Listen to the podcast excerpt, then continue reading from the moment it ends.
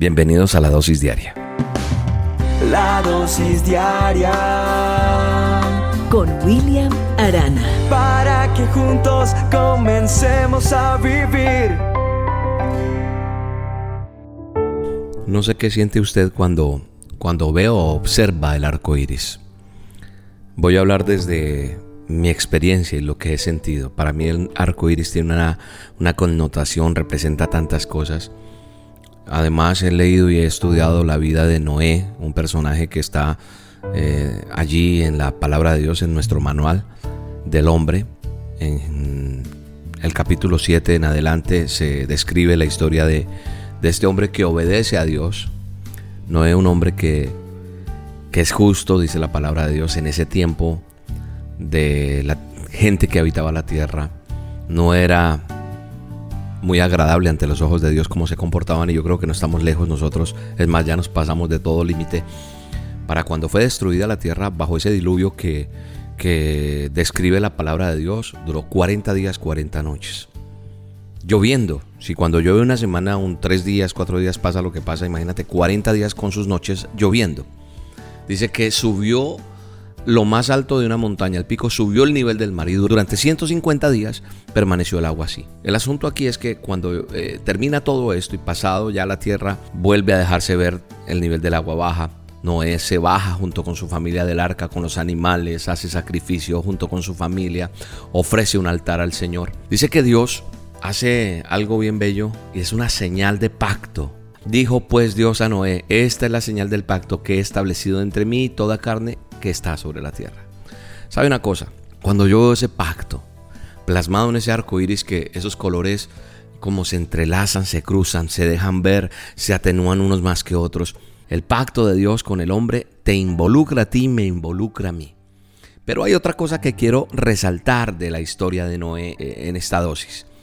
Y es que leyendo la palabra de Dios, es como Dios, aparte de, de ordenarle a Noé construir el arca, prepararse para el diluvio, esto que azotaría a toda la humanidad. El primer versículo me dice que Noé era un hombre justo, perfecto en su generación. Hoy en día, mucha gente cuando yo le comparto la palabra, cuando yo tengo la oportunidad de hablar con un joven, con un papá, con una mamá, me dicen, oye, mira, es que es muy difícil ser un buen cristiano, ser un buen creyente hoy en día. Claro que sí, es verdad. Porque en esta época, que no es como antes, las tentaciones son más fuertes. Pero independientemente, cada momento, cada época de la vida ha traído tentaciones y cosas difíciles. Y aquí viene la gran lección que Noé me deja a mí y que quiero compartirla con ustedes. Y es que él estuvo en la peor generación de la historia. Nadie se comportaba bien. Y de todos modos, Noé fue un hombre que se mantuvo firme, no buscó excusas, no se doblegó a la presión de los vecinos, de sus compañeros de trabajo, de sus familiares y de quienes se burlaron inclusive de él. Tú tal vez te has dejado presionar por tu familia, por tus vecinos, por tus compañeros de trabajo, pero a mí me enseña y me reta este personaje, porque fue un hombre que se paró en la raya, como decimos nosotros. Por eso la palabra de Dios, mi manual de hombre, me enseña que el hombre verdaderamente justo como Noé no ha existido en toda la Biblia, en toda la palabra es llamado justo él, es un verdadero hombre justo, es quien no le importó lo que los demás dijeran. ¿Por qué? Porque lo que le importó a Noé era hacer lo correcto. Y aquí está la clave del asunto. Es que si hoy hay una tentación en tu vida, si hoy hay algo que puede hacerte dañar el caminado, si hoy hay algo que puede hacer apartarte de Dios, si hoy hay algo que puede dañar tu hogar, tu negocio, alguna cosa, tienes que pararte en la raya y tienes que preguntarte, ¿esto que voy a hacer es correcto o no es correcto? Porque a Noé le importaba era hacer lo correcto. Noé es considerado el padre de toda la humanidad y su mensaje, su legado, se aplica tanto al creyente como al no creyente. Para todos aplica esto. Conozco personas que nunca han aceptado a Cristo en su corazón, que van en la vida, pero son personas correctas, que le gusta hacer lo correcto. Y yo creo que hoy estamos llamados a hacer lo correcto.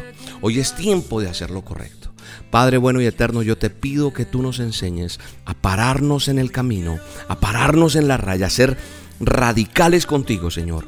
Y entender que al ser radicales frente a ti voy a ser radical delante de los hombres. Radical en que no doblego a mis principios, a, a lo que creo, Señor.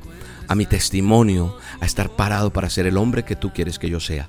Dile, Señor, quiero ser esa mujer que quiero ser, que tú quieres que sea. Quiero ser el joven que tú quieres que yo sea. Quiero ser el empresario que tú quieres que yo sea. Quiero ser el ministro, el orador, el profesional.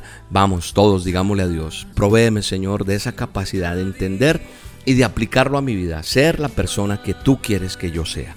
En el poderoso nombre de Jesús. Amén y amén. Hoy te espero a las 7 de la noche en el canal de YouTube. Búscanos como Roca Estéreo, Roca con K. O en Facebook, Instagram, como Roca Estéreo. 7 de la noche, a solas con Dios. Una cita para mirar al cielo y ver el favor de Dios en tu vida. Un milagro ocurrirá hoy para ti. Pues el que me cuida se levantará. Mi casa sostiene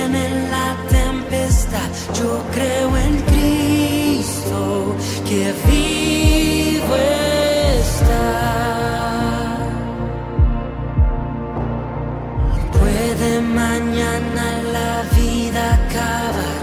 Que nada ni nadie me moverá. Yo creo en Cristo que vivo está. La dosis diaria con William Arana, tu alimento para el alma. Vívela y compártela. Somos Roca Estéreo